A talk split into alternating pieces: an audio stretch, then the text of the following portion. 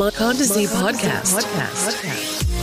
The podcast for sales professionals and entrepreneurs. Grow your sales, grow your business. Grow your business.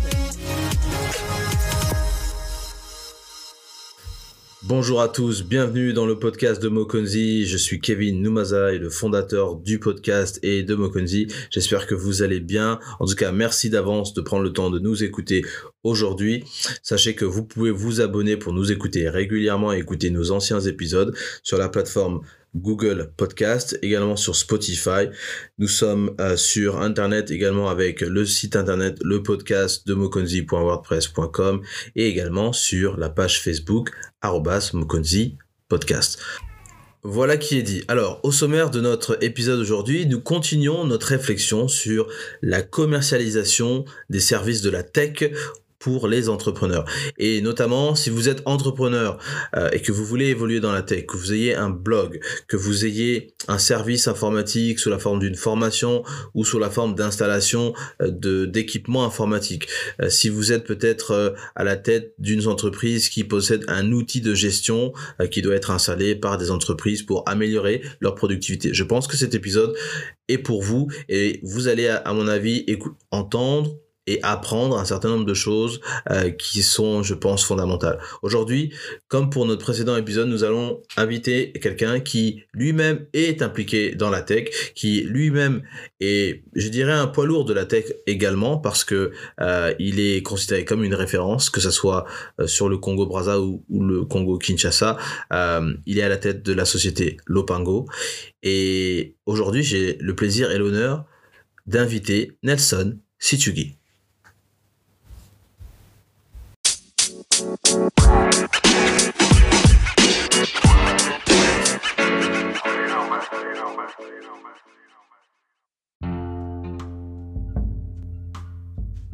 Bonjour Nelson, comment vas-tu? Bonjour Kevin, ça va très bien, merci. Et toi-même?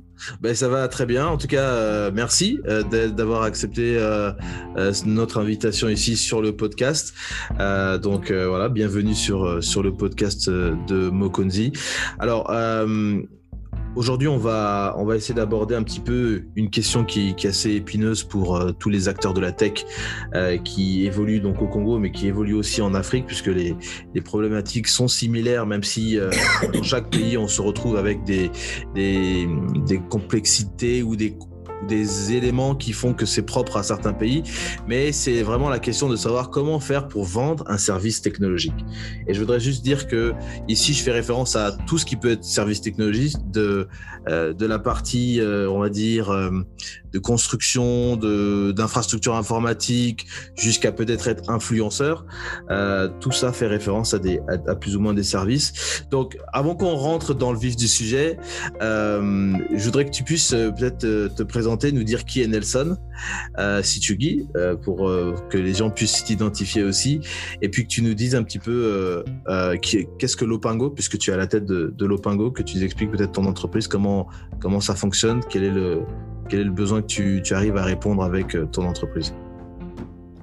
Alors déjà, merci à toi pour l'invitation. C'est toujours un plaisir de participer à, à, ces genres de podcasts qui, justement, va venir apporter une certaine réponse à des problématiques que nous avons un peu partout en Afrique.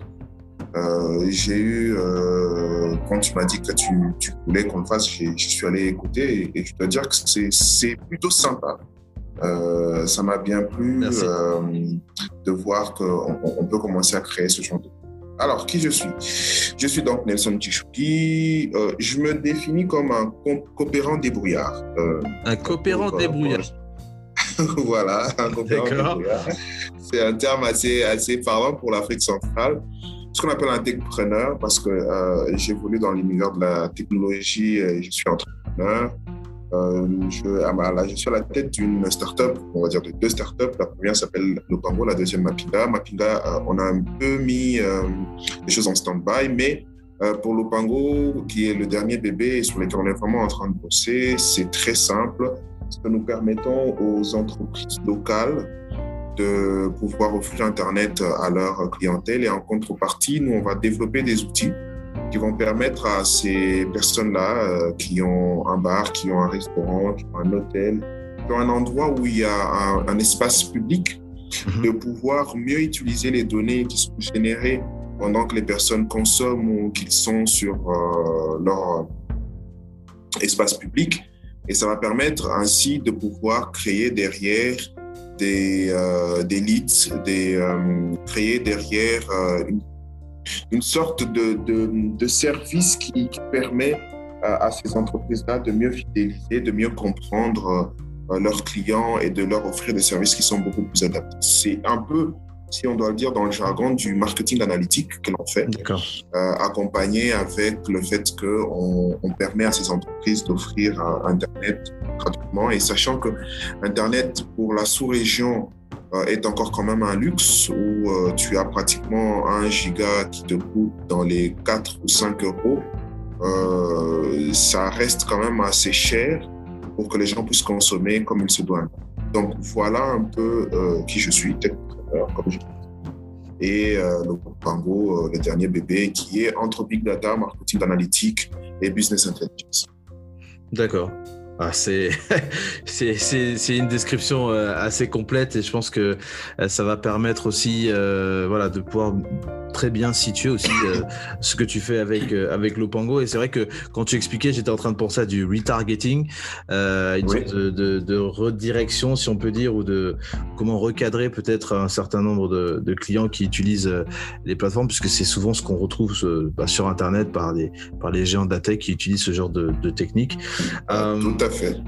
alors tout à fait. Tu as totalement raison c'est vrai que, et pour rebondir sur ce que tu disais sur, euh, sur le coût euh, de l'Internet, effectivement, il y a, y avait il y a eu des publications qui sont sorties, je crois, sur, euh, sur le site de l'agence Ecofin, qui parlaient un petit peu de la disparité des prix du giga dans différents pays. Et on voyait bien que bah, dans certains pays, un giga peut même monter jusqu'à 50 dollars. Je crois qu'on parle de la, Guinée équatoriale. La Guinée équatoriale, par exemple. Voilà. Donc c'est vrai que c'est excessivement cher et ça a forcément met un frein donc à tous ceux qui euh, utilisent Internet euh, de manière très active, qui le consomment, euh, qui, qui travaillent avec. Donc c'est c'est vrai que c'est des éléments à regarder. Donc pour ceux qui voudraient aussi voudraient regarder comment comment comment dirais-je où est-ce que vous voulez lancer votre entreprise aussi Je pense que tout ça, ce sont des éléments aussi à prendre en compte. surtout dans le numérique, hein, surtout dans le numérique, il faut vraiment regarder parce que c'est, comme tu l'as dit, il y a une grosse disparité. Mais aussi, nous, on est parti d'un postulat assez simple. On s'est dit que c'est pas normal que les sociétés étrangères, les grandes de la Silicon Valley, là, ils aient plus de données sur les entreprises africaines que les Africains. Euh, parce qu'aujourd'hui, pour une petite euh, entreprise, pour un petit restaurant qui veut euh, booster, comme on dit, ou sponsoriser ses, ses contenus sur des plateformes comme Facebook ou Google, bah, il paye et il paye et en même temps, les données de ses utilisateurs sont récupérées, euh, et, ces plateformes-là vont ensuite envoyer des, publicités qui sont ciblées. Mais ces données-là ne sont pas propriétaires à la petite entreprise euh, qui est en train justement de, faire ce truc-là. Et on se dit, ça, c'est pas normal. C'était la première chose. La deuxième chose, comme tu l'as dit, c'est que Internet coûte extrêmement cher dans certains coins. Et, euh, en dehors de vraiment ce qui est nécessaire, nécessaire, dans le fait de pouvoir utiliser son mail, de, de travailler. Les gens ne peuvent pas consommer des, produits numériques comme il se doit, des services numériques comme il se doit. Parce que simplement, tu vas pas te mettre à regarder un film sur Netflix ou sur Prime, sachant que Prime, en haute définition, te bouffe à peu près 6 gigas. Bah, ça te bouffe 300 euros, au fait, pour regarder un film. Bah oui, c'est exorbitant, tu vois. tu, tu le fais pas, tu le fais pas. Donc, voilà. Exact, exact. Non, non, c'est une question. Alors, ça, ça m'amène un petit peu à cette question aussi de qui soulève un peu l'importance de la de la digitalisation de certains services. Et effectivement, avec le Covid, on s'est rendu compte que euh, les gens déjà restaient chez eux, mais ça a été très difficile pour les Africains de pouvoir euh, bah, déjà rester chez eux puisque les gens avaient l'habitude d'être dehors, de sortir et, toujours de, de vaquer à leurs occupations. Mais en Europe, je vais juste prendre cet exemple-là puisque moi j'y suis et euh, effectivement on peut euh, on peut, on peut, on peut dire aux gens restez chez vous, euh, débrouillez-vous, travaillez depuis la maison, etc., etc. On, se rend bien compte que le manque d'infrastructure, la cherté aussi de, de, l'accès à Internet, enfin, il y a l'accès et puis il y a là aussi le prix de l'Internet, parce que ça, c'est encore, je pense, d'autres, d'autres questions à, soulever. Mais mais comment toi tu regardes en fait, je dirais, l'importance de cette digitalisation des services? C'est vrai qu'on a eu le Covid, mais euh, est-ce que pour toi tu te dis que on, c'était déjà une question qui était soulevée déjà avant le Covid. Et bon, on avançait à un certain rythme? Il y a eu le Covid. Est-ce que ça a accéléré les choses? Et est-ce que maintenant qu'on est en train d'en sortir avec de la vaccination et potentiellement la disparition du Covid, on espère dans, d'ici dans quelques mois, est-ce que c'est un débat qui va repartir aux oubliettes Alors, euh, moi, je le dis comme je le pense. Hein, c'est que vraiment, on a fait cette plaidoirie-là des mois, des années. Euh, et euh, personne ne voulait écouter, surtout en Afrique. Hein. Mhm. On a parlé de la digitalisation. Moi, personnellement, j'ai parlé de la digitalisation à toutes les grandes entreprises et je, je fait un cheval de bataille depuis de nombreuses années. Et c'était très lent. C'était très lent à adopter parce que d'une certaine manière, comme tu l'as dit, c'était une question d'habitude euh, de consommation et d'habitude de vie. C'est-à-dire que l'Africain, il est, il, est, il est plutôt dans le contact physique euh, autant qu'il le peut. Mhm. Et il va se dire, il faut qu'on se rencontre, il faut qu'on se voit, il faut qu'on discute. Même là, ça pouvait se faire en ligne. Hein. Il peut se, se, se, rencontrer l'interlocuteur en face. Et le Covid a véritablement accéléré le déploiement de tout ça et surtout la compréhension de l'urgence de digitaliser les différents services. Et j'ai envie de dire que depuis que j'existe, il n'y a pas eu de, de meilleur évangéliste de la digitalisation euh, euh, mieux que le Covid. Il n'y en a pas eu. Parce que le Covid a mis les gens devant un fait accompli. Vous devez faire, sinon vous disparaissez. Le nombre d'entreprises qui, la première année, euh, donc il y a une année, une année et demie, m'a contacté pour dire on veut digitaliser, on veut numériser, on veut avoir une vraie stratégie euh, digitale, euh, que ce soit pour les réseaux sociaux, pour les sites Internet et pour l'ensemble des outils qu'ils avaient, a explosé parce que les gens n'avaient pas le choix. C'était où on le faisait, où on mourait, simplement. Et ce qui est bien, et, moi j'insiste sur le fait que c'est extraordinaire et c'est bien tout ce qui évolue dans la tech, et dans la, dans la partie digitale, c'est du pain béni. Mais le X, c'est qu'il faut qu'on capitalise sur les acquis. Aujourd'hui, le, le, le, risque pour moi, c'est que d'ici une année ou deux, ça soit encore relayé euh, au second plan en mode euh, la digitalisation va s'arrêter sur le fait que les gens utilisent Zoom euh, ou utilisent WhatsApp.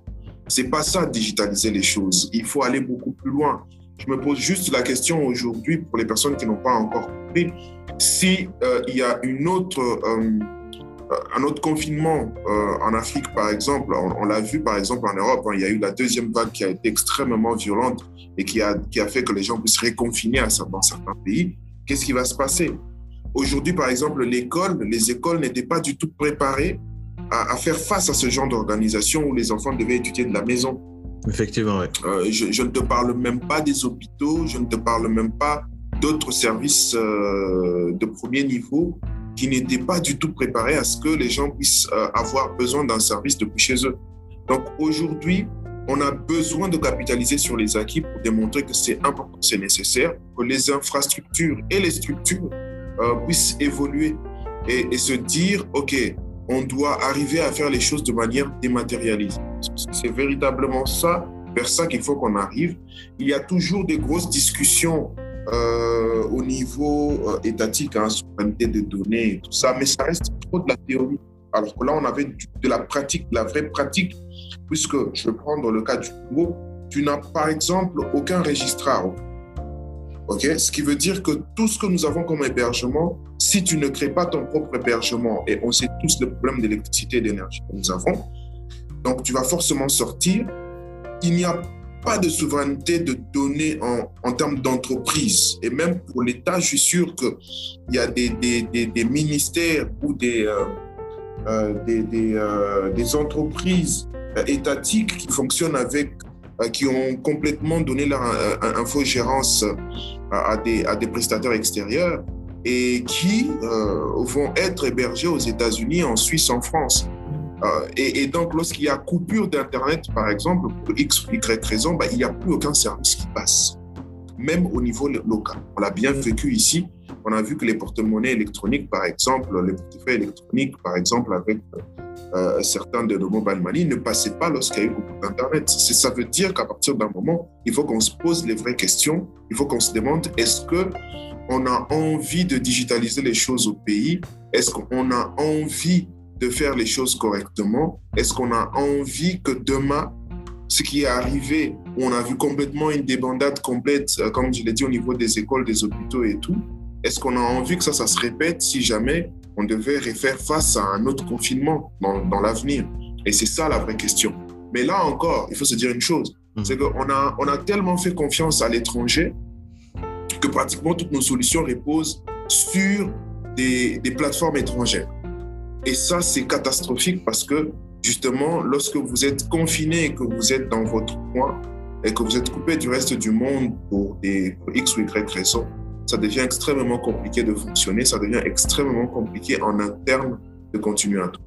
Alors juste, justement, c'est ce que tu évoques, c'est c'est très important et c'est c'est je dirais une caractéristique particulière puisque euh, pour ceux qui connaissent un petit peu pour ceux qui connaissent un petit peu l'histoire, euh, vous vous rendrez compte que des pandémies à l'échelle mondiale, le Covid-19 n'est pas la première pandémie.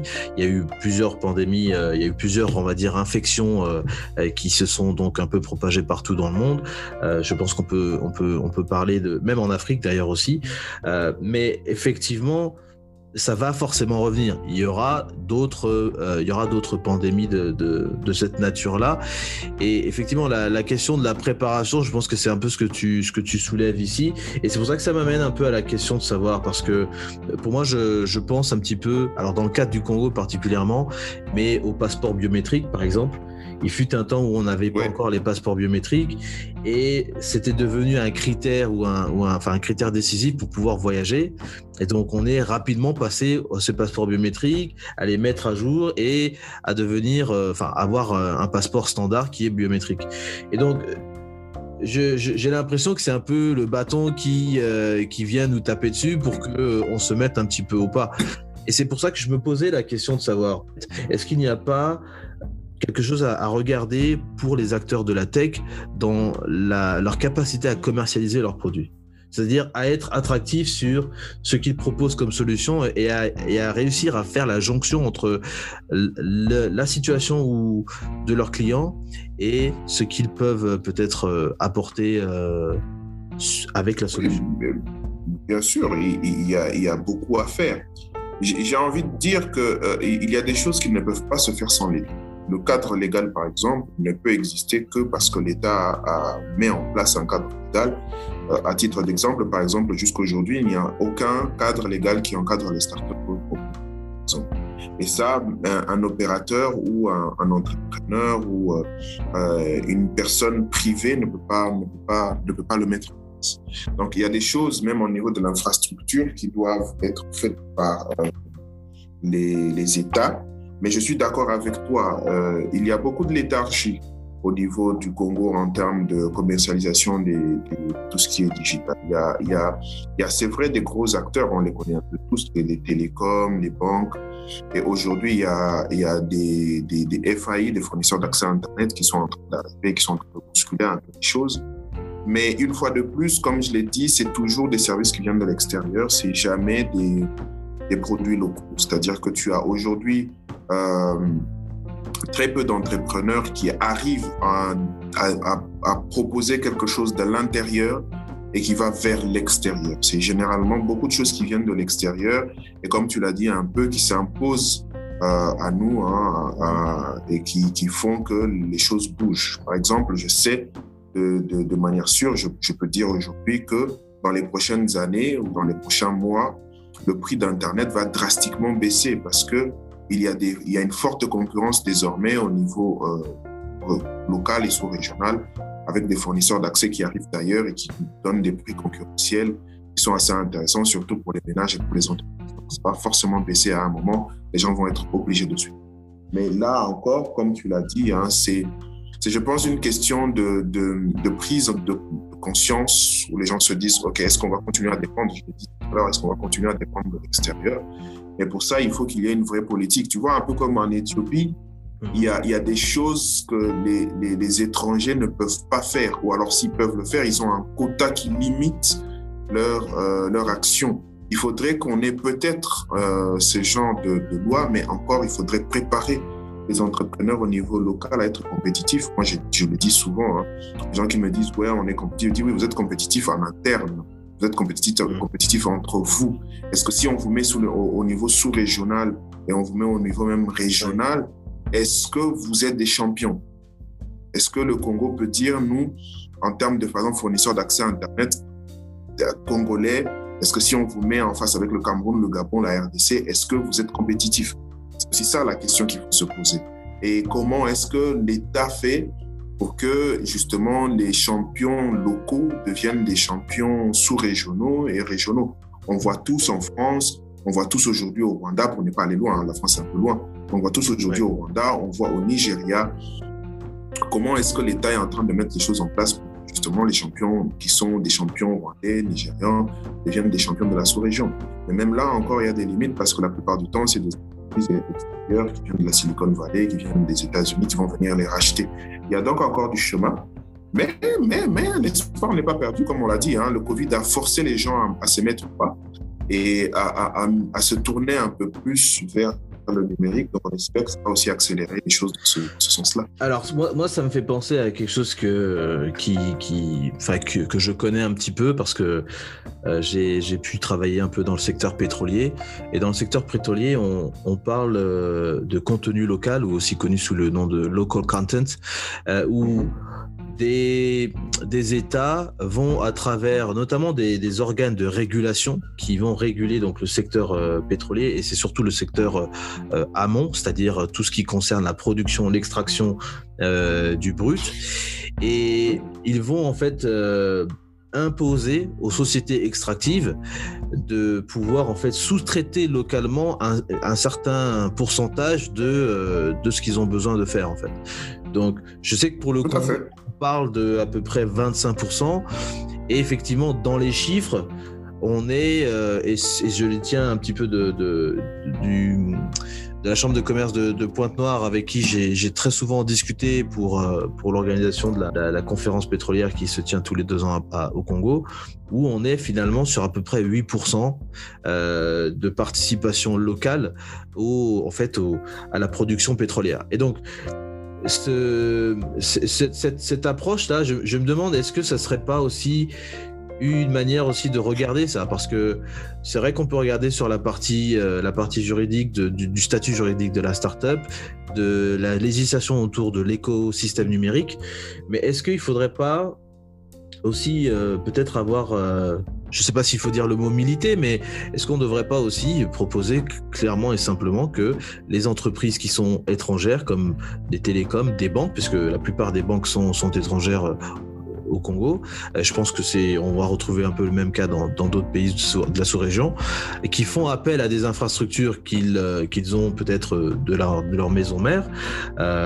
est-ce que c'est pas aussi l'objectif du gouvernement que, que de dire, bah, écoutez, vous devez sous-traiter peut-être 30% de votre de votre, enfin 30% de votre, de toute la partie un peu numérique sur le sur le Congo?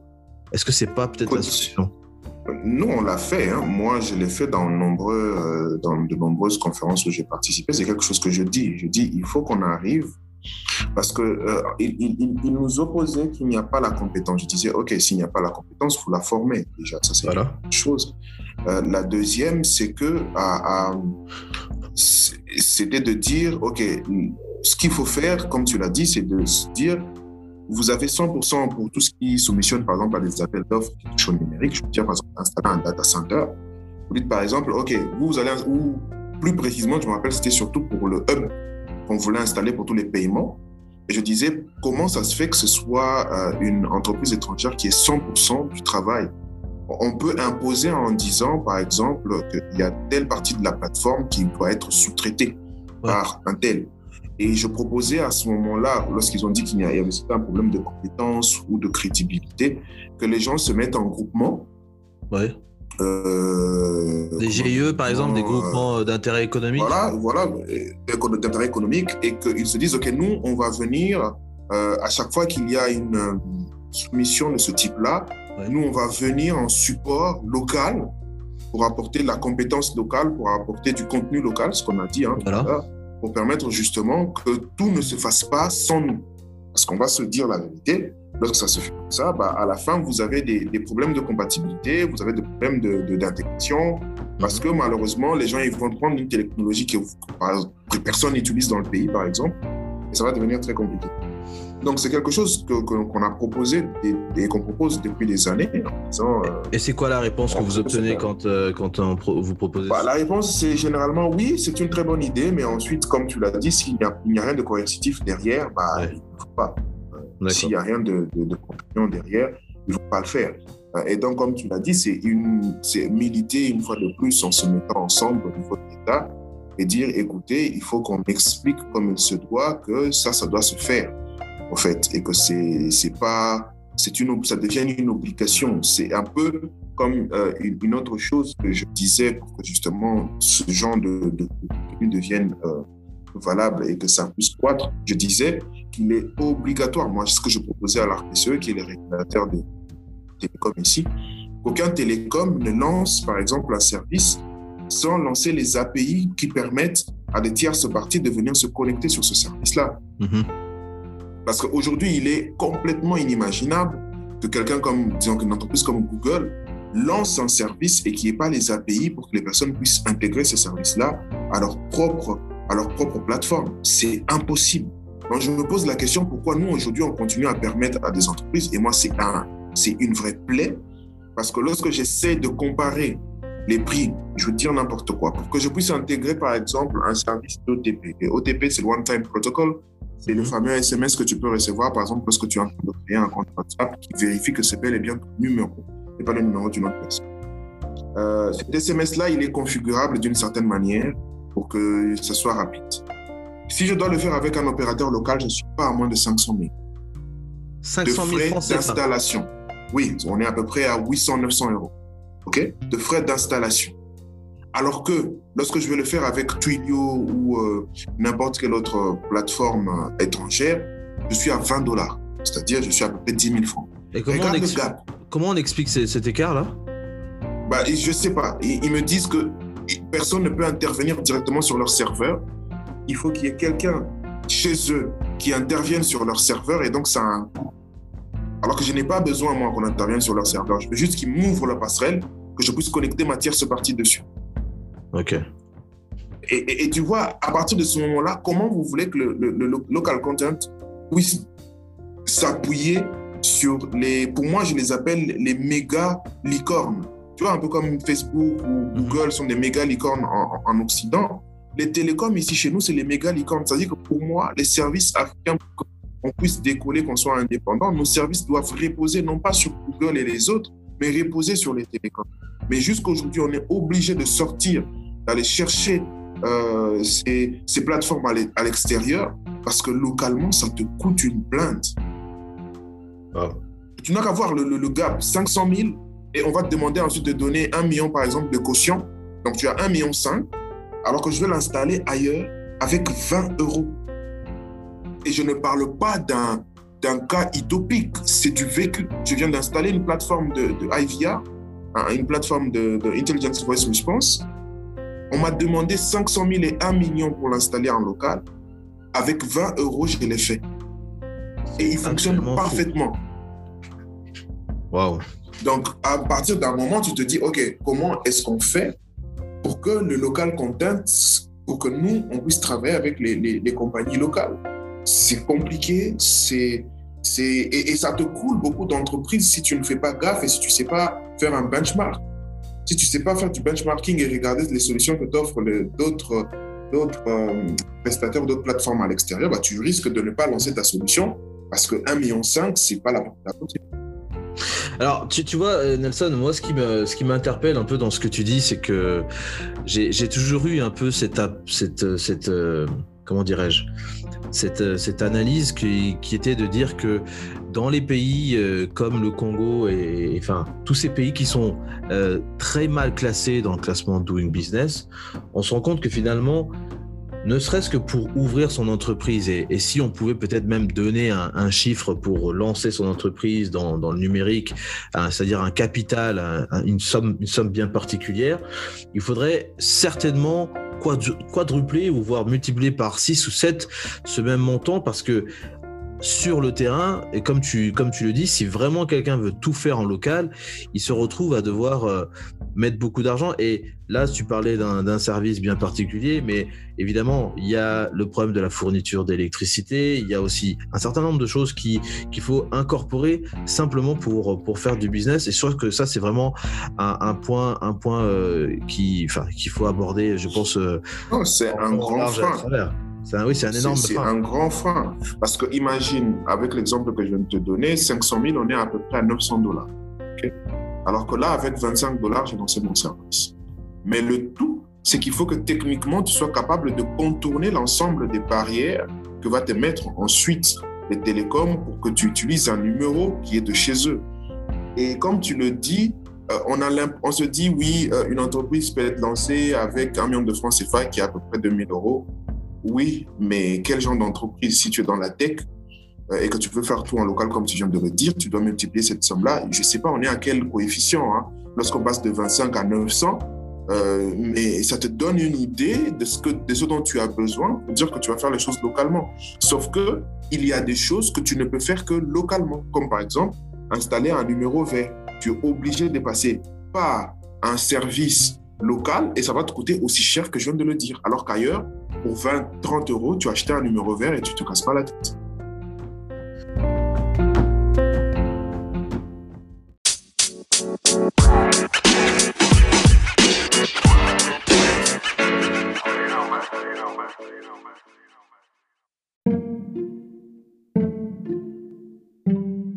Voici de retour pour euh, cette deuxième partie de notre entretien avec euh, Nelson Sichugi, euh, le fondateur de la société Lopango et de Mapinda. Alors nous allons regarder ici spécifiquement les objections les plus courantes. Quelles sont les objections les plus courantes que un techpreneur peut rencontrer et comment répondre à ces objections? Pour continuer un petit peu, on va on va entamer cette deuxième partie. Alors tu nous as expliqué, voilà, tu es la tête de Lopingo, c'est un projet que tu as, lancé, dont tu, tu as la, tête. Euh, J'aimerais que tu, me dises, parce que comme toi, tu as ton expérience sur le terrain euh, pour vendre justement des solutions, euh, des solutions numériques, des solutions technologiques, qu'est-ce que tu rencontres le plus comme objection? Alors, disons que moi, j'ai une chance de, j'ai la chance d'avoir eu un nom euh, avant de me lancer dans, l'entrepreneuriat. Donc, ce qui fait que euh, les gens, ils, ont, ils font confiance plus au nom qu'à autre chose. Mais habituellement, lorsque quelqu'un ne te connaît pas personnellement, la plus grande objection, c'est la crédibilité.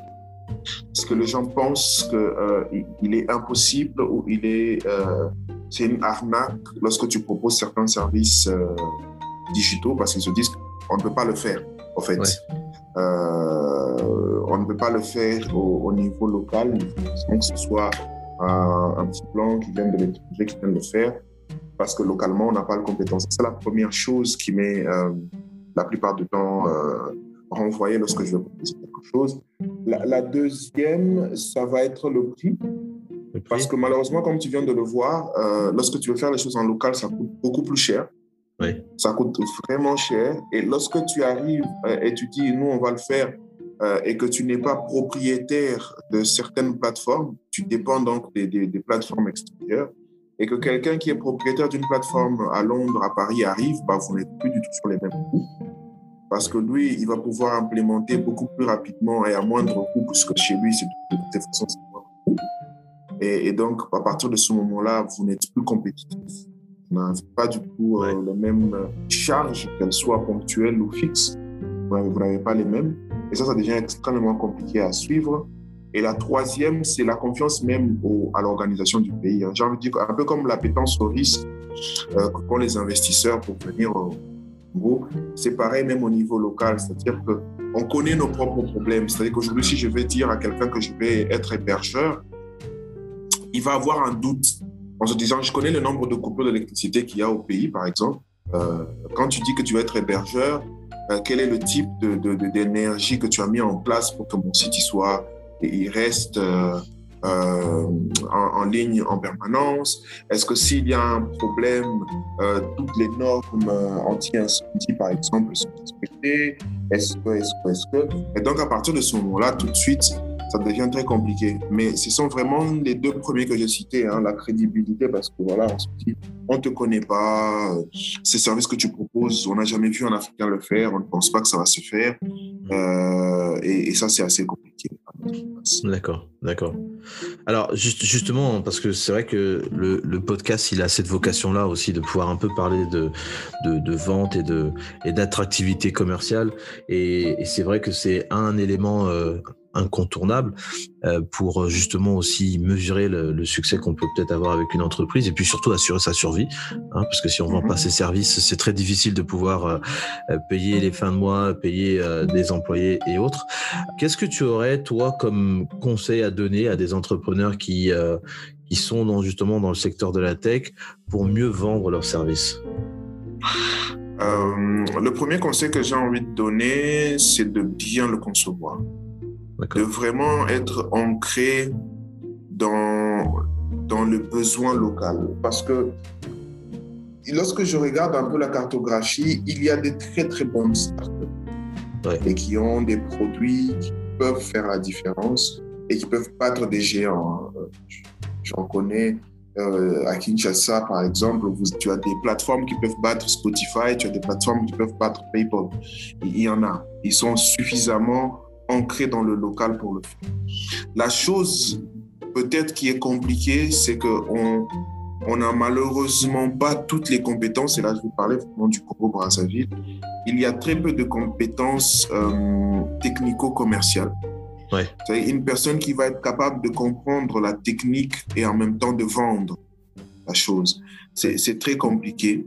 Et donc, généralement, le discours commercial est très détaché de la partie technique, alors que euh, pour aller vendre à une plateforme comme un, une, des télécoms ou comme des banques, tu as besoin d'avoir quelque part derrière un, un, discours qui soit aussi technique pour qu'ils comprennent que vous pouvez arriver à suivre et à compétir avec les gens qui viennent de l'extérieur. Donc ça, c'est vraiment la première chose, avoir dans son équipe une ou deux personnes qui sont technico-commerciales, qui lorsque euh, on arrive à un certain niveau de, de négociation ou de de, prospection vont aller vers le client, le potentiel client, et, lui parler, parler avec son directeur technique, parler avec sa partie technique et lui dire, nous, on est capable d'intégrer euh, telle solution chez vous. Ça va être extrêmement important et, malheureusement, important plutôt, et malheureusement, euh, c'est une chose qui n'est pas encore très répandue au niveau, au niveau en tout cas de Brazzaville. Euh, et la deuxième chose, donc après avoir vraiment bien son produit et, avoir quelqu'un qui est capable de le vendre, c'est de, de regarder, d'être compétitif, de regarder très rapidement comment ils sortent de leur marché. Euh, en dehors du Nigeria ou de la RDC, qui sont des très très gros marchés, euh, et je ne veux pas compter le Maghreb, hein, où tu as l'Égypte, le Maroc et la Tunisie et les autres qui se débrouillent pas mal. Mais euh, en Afrique subsaharienne, en dehors du Nigeria et de la RDC, euh, il faut vraiment se dire comment très rapidement tu sors de ton marché, local euh, ou national, comment tu vas à l'extérieur. Il faut vraiment avoir une vraie stratégie là-dessus parce que plus ça va traîner et, et, moins tu vas décoller. Nos marchés sont généralement très très petits, pas parce qu'on n'a pas beaucoup d'habitants. Je veux dire qu'on on peut avoir 90 ou 80 millions de, personnes, mais quel est le taux de pénétration d'Internet dans le pays? Combien de personnes sont capables de consommer des produits ou des services digitaux? Ça va être ça vraiment la question. Et pas, il y a 20 millions de personnes. Non, il y a 20 millions de personnes, mais si vous avez un taux de pénétration de 10%, euh, dans ce 10%-là, tu prends encore 10% en CSP+, bah, tu te retrouves avec rien en, fait, en termes de, marché. ça devient des... voilà. Et donc, ça, c'est vraiment les deux conseils que je vais donner. Avoir dans sa team en dehors des dirigeants, hein, en dehors des associés ou euh, de, la, du directoire, euh, avoir des gens qui, sont, qui ont un discours euh, technique, mais en même temps aussi commercial, qui peuvent aller vers le client et démontrer avec un, discours qui est cohérent, qu'ils sont capables d'intégrer, vous êtes capable d'implémenter la solution dont vous faites. Et deuxièmement, de, de, regarder très rapidement comment, en concevant son produit, ce produit-là va être adopté dans la sous-région, mais vraiment rapidement. Effectivement, ce sont les éléments qui, déterminent véritablement le succès d'un projet numérique. Hein. Sa conception, son exportation et puis son adoption euh, massive. Et je pense que euh, on, le voit maintenant aussi euh, avec les crypto-monnaies. Il y a énormément de projets sur les cryptos, mais voilà, tous ne vont pas être adoptés massivement. Tous ne sont pas aussi, n'ont pas les mêmes caractéristiques. Je fais juste une aparté là-dessus parce que effectivement, on en parle un petit peu sur le podcast et on va en reparler aussi, euh, puisque en Afrique, les gens commencent à s'intéresser aussi à ces projets-là. Et il y a des projets africains aussi qui naissent là-dessus. Donc ça va être véritablement de voir euh, sur leur conception, sur leur capacité de s'exporter et leur adoption, comment ça va ça va fonctionner. Qu'est-ce que tu aurais comme, comme pratique que tu as, que tu as peut-être vu ou, euh, peut-être entendu euh, en ayant peut-être visité plusieurs pays et dont tu penses qu'il faut absolument éviter et qui en fait amène véritablement à, l'échec pour ceux qui se lancent dans la tech? Euh, La première chose, c'est sur, survendre. Lorsque j'ai dit survendre, c'est pas dans, dans la partie commerciale, mais survendre sa solution. C'est-à-dire, quand on n'est pas prêt, on n'est pas prêt. Euh, et n'est pas. Il y, a beaucoup de personnes qui sont beaucoup plus dans le storytelling que dans, dans le concret, tu vois. Euh, ils sont beaucoup dans le air game, mais dans le ground game, lorsque tu descends sur le terrain, tu dis, OK, euh, montrez-nous ce que ça fait, il n'y a plus personne. Ouais. Et, et, ça, c'est vraiment une des choses à éviter. Euh, survendre les choses euh, alors qu'on n'est pas prêt. et je pense que on a été tellement nourri à la sauce Steve Jobs que tout le monde fait un wow moment. le wow moment du moment où il présentait le, iPhone. Et, malheureusement, ça crée des, trop d'entrepreneurs qui sont à la recherche de la gloire plutôt qu'à la recherche de, la, de véritablement euh, solutionner les problèmes euh, auxquels il faut. Ça, c'est vraiment la première chose à éviter. Survendre la chose, c'est à éviter, à éviter, à éviter. La deuxième chose, ça va être euh, malheureusement cette, cette, ce réflexe bantou où la personne dit c'est à moi, ça reste à moi, je ne veux le partager avec personne. c'est le moyen, le, chemin le plus court pour échouer, en fait. C'est de se dire qu'on ne va pas, on ne va pas partager euh, sa vision, son idée avec un partenaire, avec un associé, même si là aussi je dis euh, qu'il faut y aller étape par étape. Vous commencez peut-être par être partenaire, ensuite vous devenez associé, ensuite vous ouais. évoluer. Mais c'est vraiment euh, une chose à éviter de se dire que tu vas garder le tout pour toi et faire en sorte qu'il n'y ait que toi qui sois aux commandes parce que tu veux être le boss. Malheureusement, nous, on aime beaucoup les titres. Hein. On aime beaucoup être PDG, DG et que personne d'autre ne soit autour.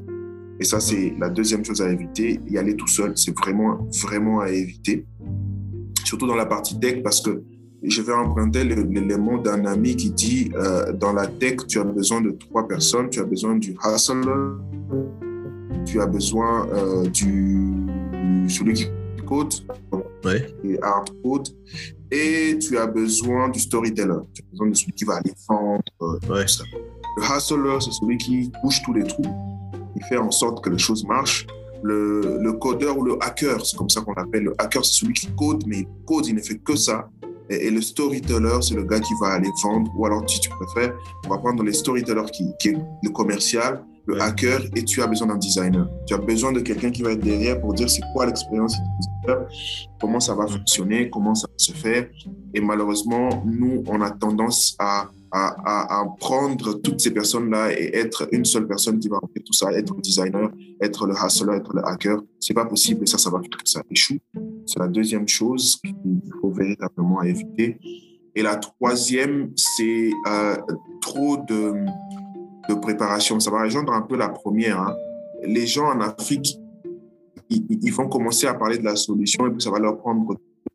Et entre-temps, euh, ils, n'auront pas fait aucune donnée, aucun retour client euh, qui va leur permettre d'améliorer le, produit et ils auront perdu deux ans.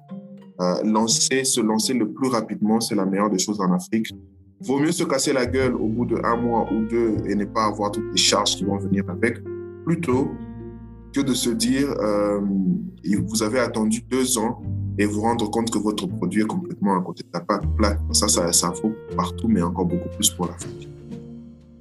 Effectivement, et je, je, prends note que la structuration d'une startup, euh, peu importe son domaine, elle elle est vraiment très importante et, et, je pense à titre personnel qu'on ne parle pas assez de ça. Et ce que tu viens de soulever justement sur euh, le designer, le hustler et puis euh, le, enfin, le codeur et, celui qui va raconter l'histoire et qui va véritablement nous, faire rêver, nous transporter.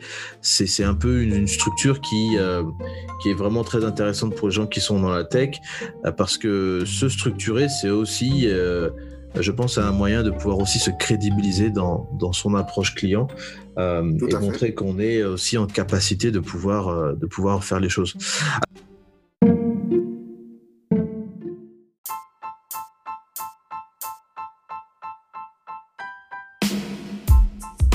Le podcast de Mokonzi est disponible sur 5 plateformes de streaming. Vous pouvez également nous soutenir et faire de la publicité sur les épisodes du podcast de Mokonzi en allant simplement sur le site buymeacoffee.com slash Mokonzi. Vous pouvez choisir vos emplacements publicitaires et vous pouvez également faire des dons pour soutenir l'expansion du podcast.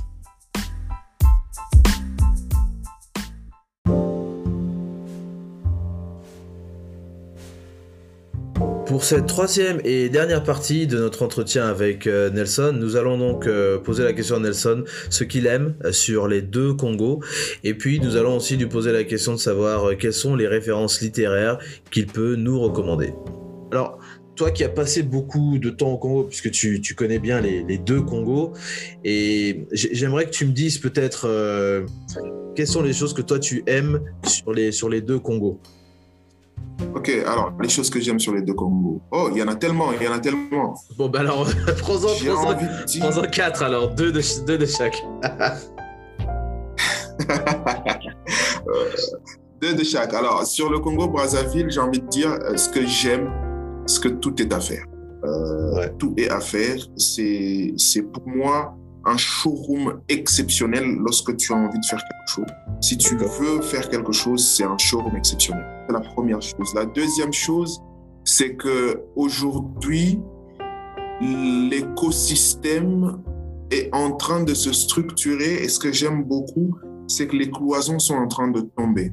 Il y a encore cinq ans, c'était, j'ai envie de dire, des petits groupuscules. Hein. Chacun était dans son coin en mode euh, si un tel parle avec un tel, il ne peut pas parler avec un autre tel.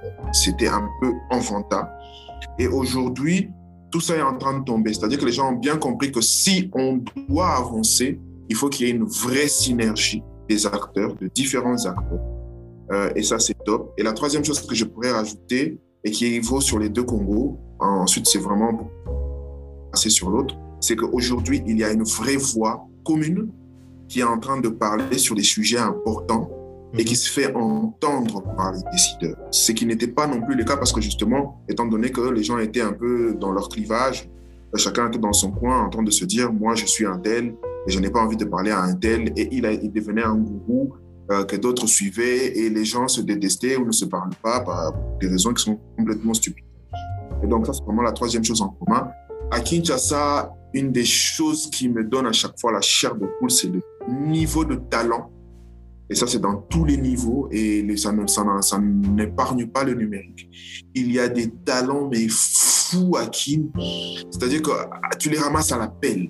Euh, et ça, dans les prochaines années, ça va faire qu'il y a un vrai boom parce qu'ils sont compétitifs. C'est-à-dire qu'un un, jeune Quinois, un jeune Louchois, un jeune gomatracien ne va avoir aucun complexe par rapport à un jeune Nigérian lorsqu'ils ont le même niveau de compétence.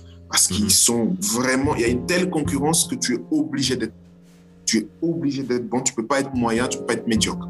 Ça, c'est une des choses que j'adore là-bas. La deuxième chose que j'aime beaucoup à Kim, c'est son marché qui est en train de se mettre en place parce que les écosystèmes sont un peu plus évolués que, que Brazzaville. C'est-à-dire qu'il y a une vraie couche de, de, la classe moyenne qui est en train de s'installer, qui a un vrai pouvoir d'achat. Et ça, pour le contenu local, pour les entrepreneurs locaux, c'est une aubaine. Et ça, c'est vraiment quelque chose sur Kinshasa qui me plaît énormément. Waouh, waouh. Mais donc, euh, le rendez-vous, il doit être pris à Kinshasa. Hein, pour ceux qui nous écoutent, si vous n'avez pas encore mis les pieds à Kin, si vous n'êtes pas en contact avec la communauté de, euh, tech euh, de, du, Congo démocratique, du Congo, c'est que vous perdez quelque chose. Voilà.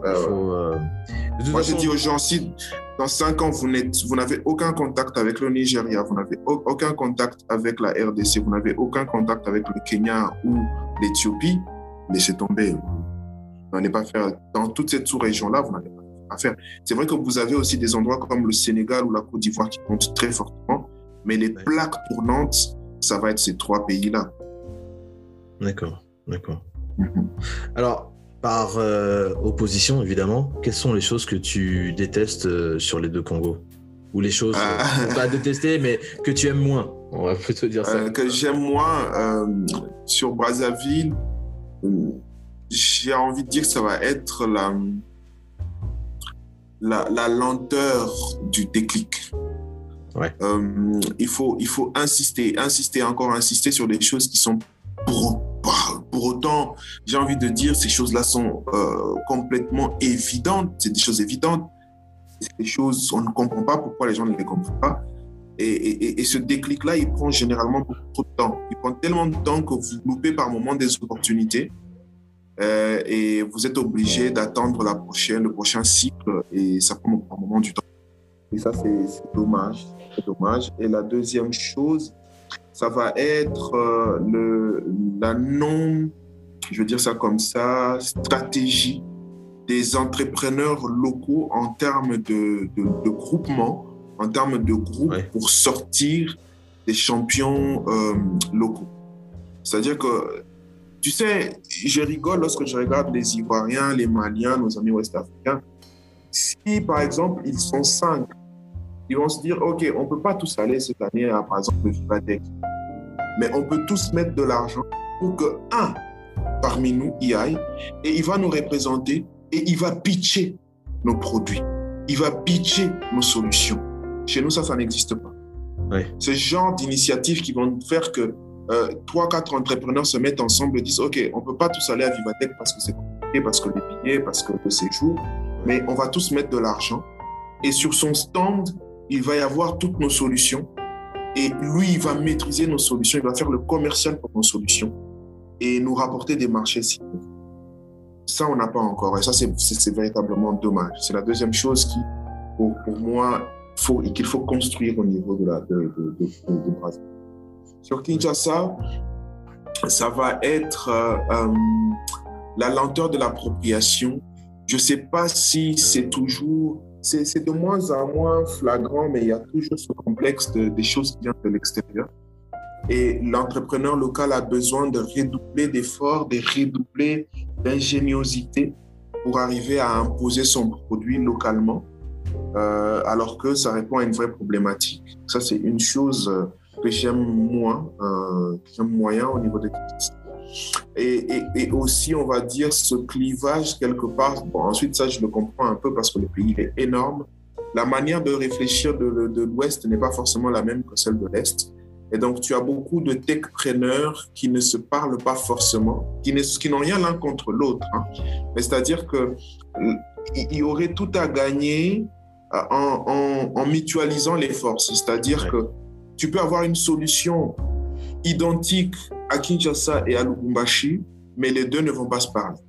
Les initiateurs de ces solutions-là ne vont pas se parler, alors que s'ils mutualisaient leurs forces, ça deviendrait quelque chose de beaucoup plus intéressant. Voilà.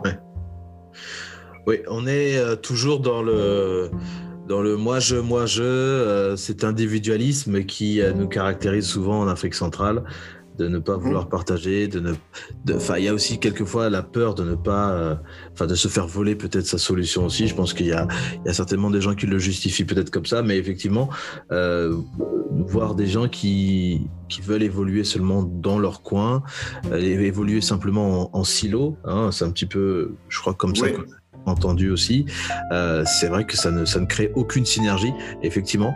Je pense que de la même façon que, comme tu l'as dit, hein, les, les, groupements économiques, je pense que c'est quelque chose de vraiment, vraiment impactant et qui euh, peut peut-être, ou avoir des, même des coopératives de, tech, hein, coopératives numériques. Oui, tout à fait. On n'a pas besoin forcément de faire des choses extrêmement grandes. Voilà. Ça, c'est deux, deux, trois choses qui sont quand même malheureusement encore là. Et euh, on espère que les gens vont travailler à ce que ça change. Exactement. Alors, on arrive à la fin de notre épisode et je voudrais te poser peut-être une dernière question.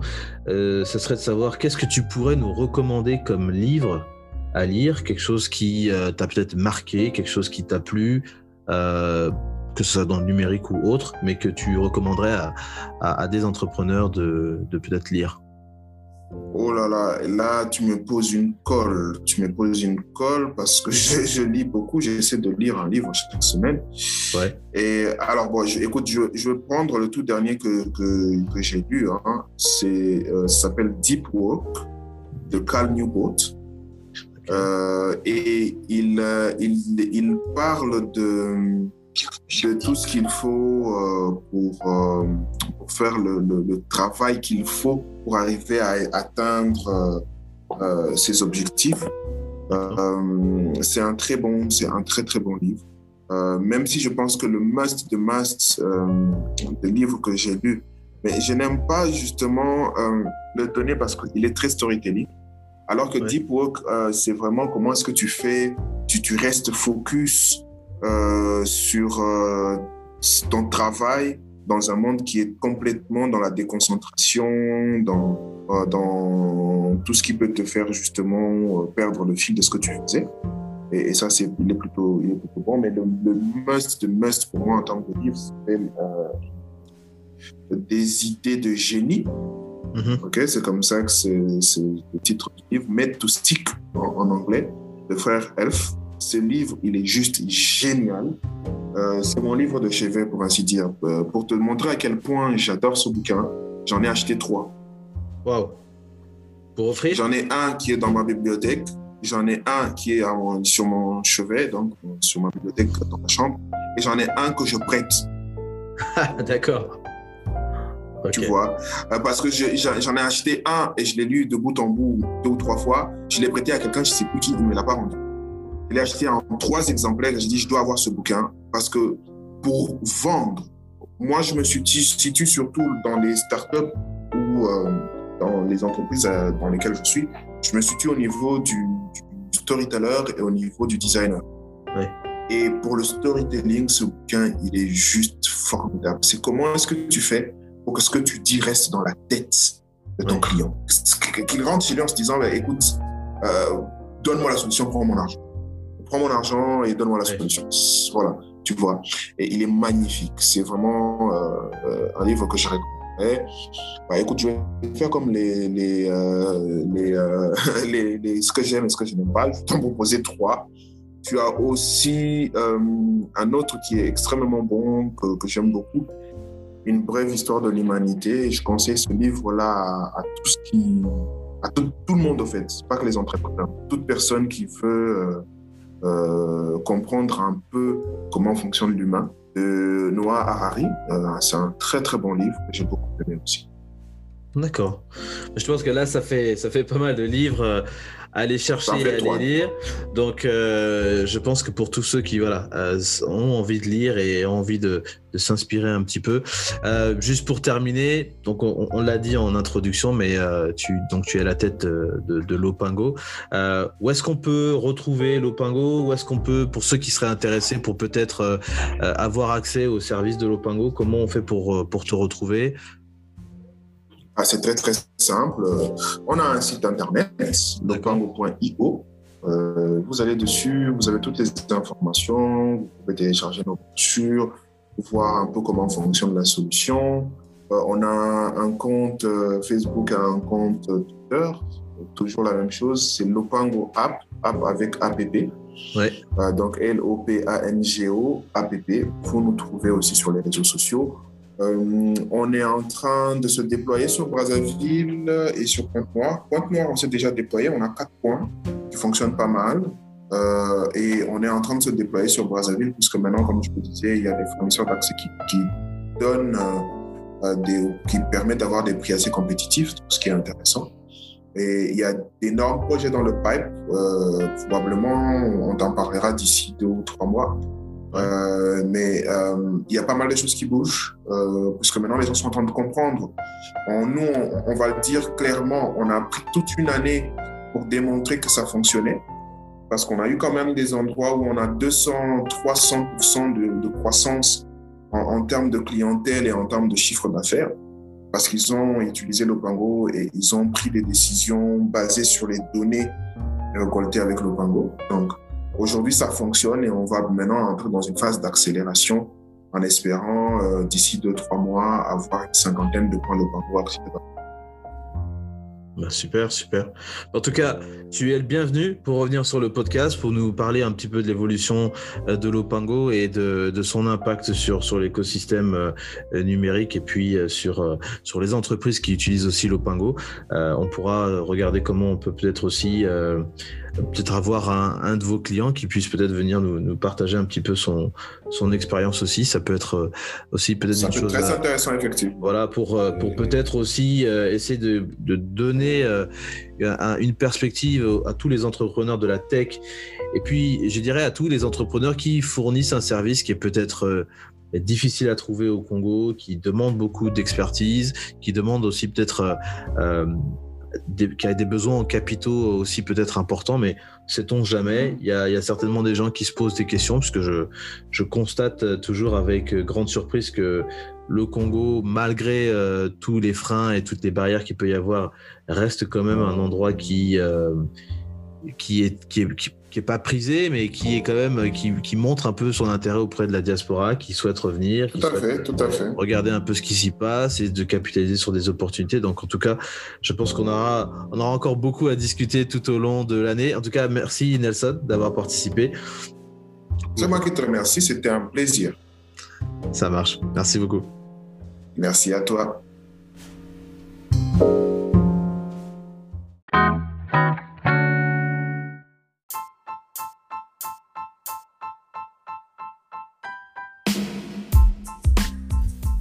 Et voilà, c'est terminé pour aujourd'hui. Notre entretien avec Nelson Situgi a pris fin. Merci beaucoup d'avoir écouté notre épisode.